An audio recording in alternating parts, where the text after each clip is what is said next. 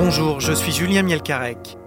C'est un drame terrible que je vous raconte aujourd'hui dans le titre à la une, celui de la Libye terrassée par une tempête qui a fait des milliers de morts, une catastrophe dans un pays déjà totalement désorganisé.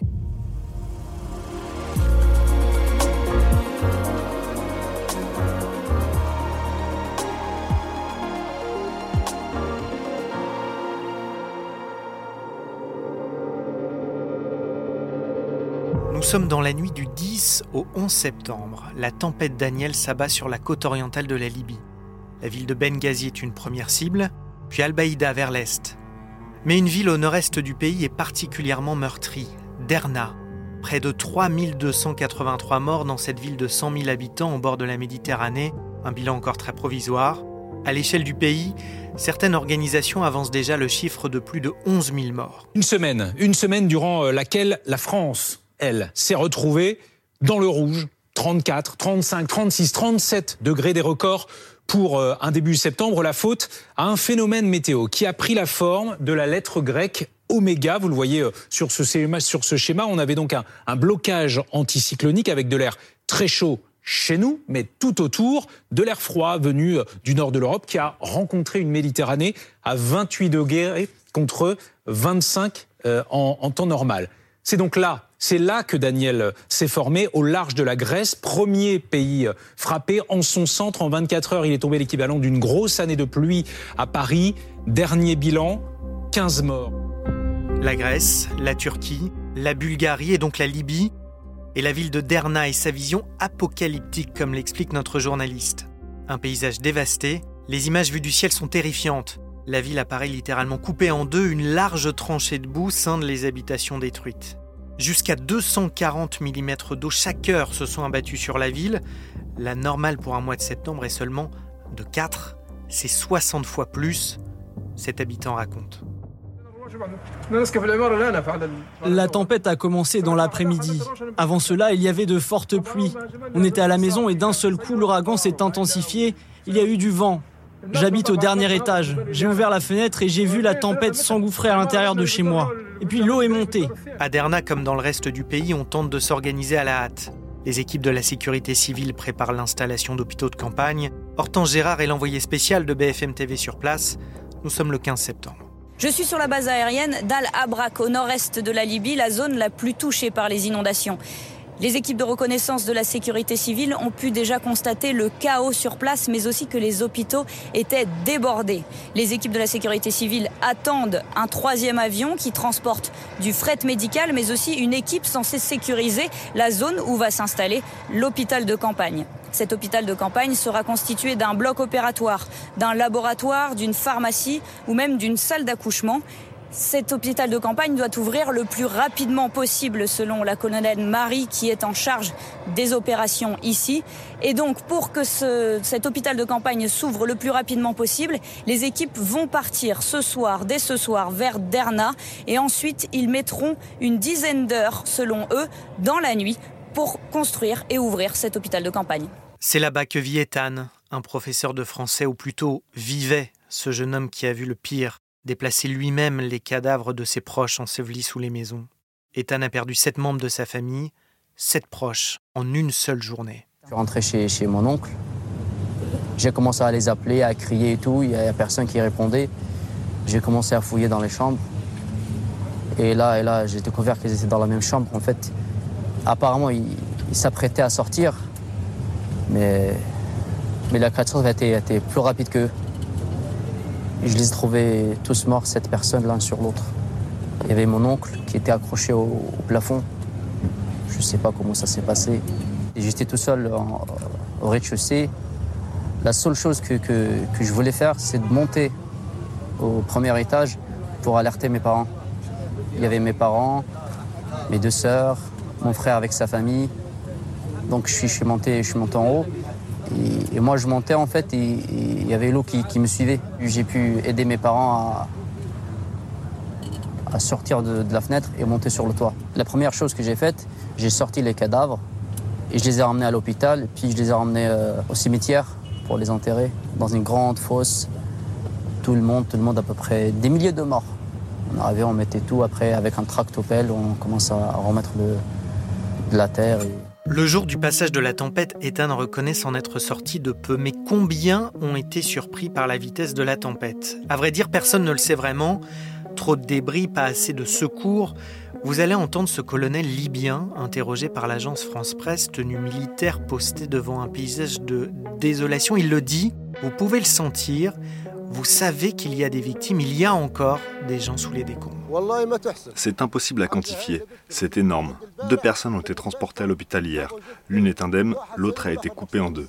Et il y a d'autres victimes. Vous pouvez le sentir. Quand vous le sentez, vous savez qu'il y a des victimes. Il y a encore des gens sous les décombres. C'est la première fois que nous sommes confrontés à une telle catastrophe et c'est une véritable tragédie. Sans parler des pertes matérielles, de nombreuses personnes sont portées disparues. Ici, dans ce quartier, ce sont des innocents et des employés libyens. Malgré tout, l'aide s'organise et tous racontent l'extraordinaire tragédie. Colonel Isabelle est française, sapeur-pompier du Gard. Arrivée sur place, elle organise la construction d'un hôpital de campagne. Alors on va installer ben, notre hôpital de campagne en fait, donc euh, tout un plateau technique avec euh, un bloc chirurgical, avec une réanimation, avec euh, des lits d'hospitalisation, un service de, radiologie, un laboratoire, enfin l'hôpital, notre hôpital classique. On a pu avoir à notre disposition un hélicoptère, donc on a pu faire une reconnaissance par voie aérienne. Et c'était très intéressant de voir en fait que toute une partie de la ville, tout l'est de la ville, a été emporté comme par une lame d'eau. Et, euh, et, en fait, c'est l'équivalent d'un tsunami. Nous étions en 2004 avec cet hôpital de la sécurité civile en Banda Aceh, à Sumatra. Et euh, j'ai vu, euh, c'est absolument terrible, j'ai vu les mêmes images de maisons complètement rasées, complètement détruites par cette lame d'eau qui a submergé la ville, la ville en quelques secondes. Une lame d'eau, une double lame même, celle des deux barrages de la ville qui n'ont pas tenu face à l'intensité de la tempête Daniel, une crue de l'ampleur d'un tsunami qui a tout emporté sur son passage. Là, c'est une vallée, et là, il y a une autre vallée. Cette route allait jusqu'ici. Et là, il y avait un barrage, là, ici à 40 mètres. Maintenant, c'est de la terre. Il n'y a plus de béton. Les deux barrages avaient été construits dans les années 70 pour protéger justement Derna des inondations, des crues survenues déjà en 1941, 1959 et 1968. Les morts encore sous les décombres, on parle déjà de leur manque d'entretien comme une des explications du drame. Des fissures avaient été signalées en 1998, mais rien n'avait été fait, déclaration du procureur général libyen quelques jours seulement après la catastrophe. La polémique ne changera rien, et d'autres inquiétudes surgissent, celle de la propagation de maladies dans la ville en cause, l'eau contaminée et le manque d'hygiène des survivants déboussolés. Les secouristes, eux, cherchent encore les corps des milliers de disparus, le Croissant Rouge libyen a mis en place une plateforme de recensement de ses victimes. À Derna, un pont temporaire doit être construit pour rassembler les deux rives de la ville.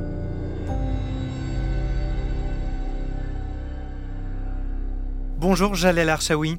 Bonjour. Vous êtes géopolitologue et spécialiste de la Libye. Alors on vient de l'entendre, il y a la détresse des victimes euh, sur place et une grande confusion, à commencer par le bilan. Plusieurs chiffres circulent, de 3 à 12 000 victimes.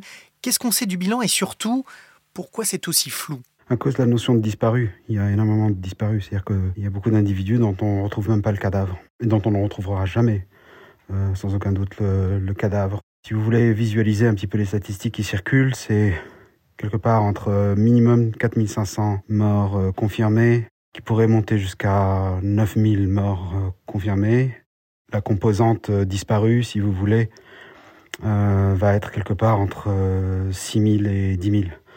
Donc on pourrait euh, se stabiliser, faire un total de décès qui soit quelque part entre, disons, 8 000 et 15 000 à peu près. Quelle est l'urgence aujourd'hui? En tout cas, la crainte, on voit que l'OMS alerte sur les risques euh, d'épidémie aujourd'hui, euh, l'eau qui est, contaminée, on l'a entendu, c'est la plus grosse urgence, la plus grosse crainte aujourd'hui, comme une, deuxième catastrophe humanitaire qui viendrait s'ajouter? Sans doute, oui. Mais il y a aussi euh, des vagues de suicides. Il y a potentiellement, c'est un petit peu dommage d'avoir laissé passer la semaine avec des arrivées de secours aussi lentes, parce que chaque équipe qui, qui arrivait pouvait à chaque fois découvrir quelques citoyens vivant de dessous les décombres. Je rappelle que la Turquie est arrivée sur place bien avant la France et elle a sauvé euh, plusieurs dizaines de, personnes de cette façon-là. Donc là, on est à plus d'une semaine euh, après le cataclysme et finalement cette semaine est passée avec beaucoup, beaucoup d'inefficacité, beaucoup de lenteur pour plein de raisons. Aujourd'hui, il y a aussi le traitement des, réfugiés parce que les réfugiés qui euh, étaient au début sous le choc vont être euh, vont se politiser, leur colère va devenir plus vivace et nous sommes dans un environnement répressif. Donc il y a des risques de torture, d'enlèvement, d'élimination c'est une situation qui n'est pas euh, bienveillante, si vous voulez. Vous évoquez justement la, désorganisation autour euh, des euh, secours, notamment il y a le ministre britannique des, Affaires étrangères qui disait que bah, c'était compliqué en fait, parce qu'une fois sur place, la logistique, les contacts avec les autorités n'étaient évidemment pas, pas simples. Ça se passe comment aujourd'hui? D'ailleurs, qui gère cette catastrophe dans, cette Libye où deux gouvernements se disputent le pouvoir? Le gouvernement de l'Ouest n'a pas accès à ce territoire, donc il n'est pas question de de division Est-Ouest. Je n'aurais pas tendance à insister là-dessus.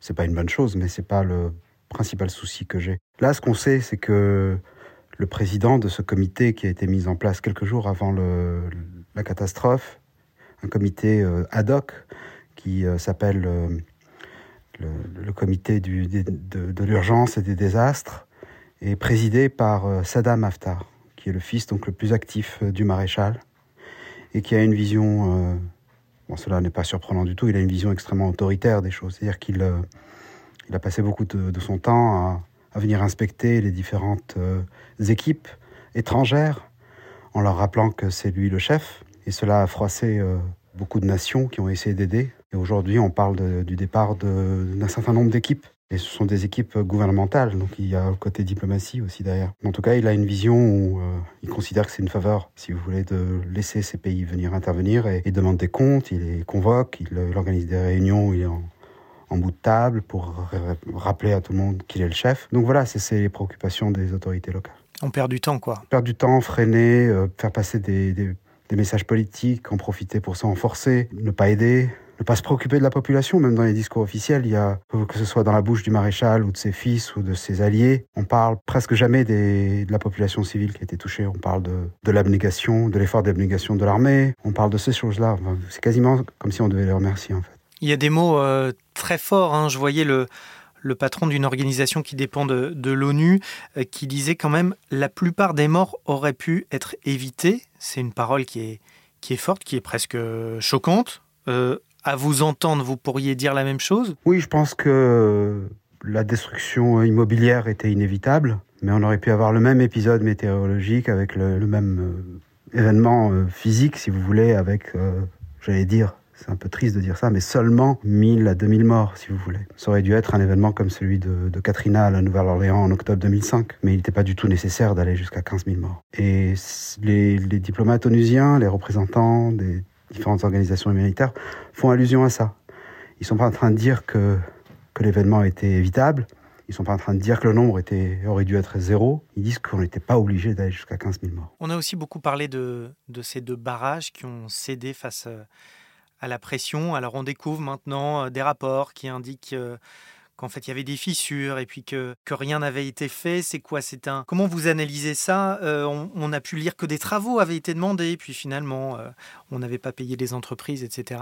Il y a un début comme ça de de polémique autour de ces deux barrages. Il y a des entreprises qui ont été payées, croyez-moi. En 2007, il y a eu des entreprises qui ont été payées qui n'ont pas euh, livré leurs prestations et qui se sont enfuies. D'ailleurs, c'est des des compagnies dont on n'est pas sûr qu'elles soient réelles. Il s'agirait peut-être de coquilles vides qui auraient été bâties simplement à des, fins de corruption. Donc l'enquête sera importante. Je parle de ce qui s'est passé avant 2011. Qu'est-ce que ça dit en fait, plus que de savoir aujourd'hui la catastrophe est là et elle est telle et, et, ces barrages sont, sont un des signes de cette catastrophe, mais qu'est-ce que ça dit en fait? Ça dit plusieurs choses. C'est que déjà la culture de la maintenance, c'est une culture très difficile à avoir dans un pays euh, du Sud, d'un pays du, Grand Sud. C'est-à-dire que euh, au Danemark, il y a cette notion de, dédier une partie du capital euh, qui a été gagné à travers le contribuable, qui a été gagné à travers les, organismes publics, c'est-à-dire la richesse nationale, et euh, mettre cet argent de côté et l'injecter dans des dépenses qui finalement ne sont pas spectaculaires. Quand on a de l'argent, on va construire une route, on va faire des choses qui soient visibles, qui soient nouvelles.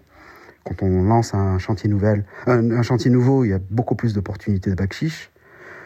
Alors qu'un suivi euh, au compte-goutte comme ça sur des années et des années, avec la discipline qu'il faut pour faire venir des ingénieurs euh, libyens, des ingénieurs étrangers, etc., c'est des petites dépenses qui ne sont pas du tout spectaculaires, ni d'un point de vue démagogique, ni d'un point de vue de la corruption. Donc on le fait pas, on l'oublie. Et puis on est content de l'oublier, on repousse. Et on compte sur les ministères à Tripoli, même si on sait qu'il y a une division Est-Ouest, des choses comme ça. Et les années passent. Donc euh, c'est ce qui s'est passé dans ce, dans contexte. Et, ce qui est le plus triste dans tout ça, c'est pas le fait qu'on aurait pu... en maintenant les barrages, faire en sorte qu'ils tiennent. Il ne faut pas raisonner comme ça. Ce qu'il faut comprendre, c'est que quand on fait de la maintenance, on ne gagne pas simplement la maintenance physique, on gagne aussi la culture, la discipline, le fait de communiquer avec les autorités locales, le fait de se préoccuper de la population, comment communiquer avec elle en cas d'urgence, euh, avoir plusieurs degrés de d'alerte, de, de, de, plan de contingence.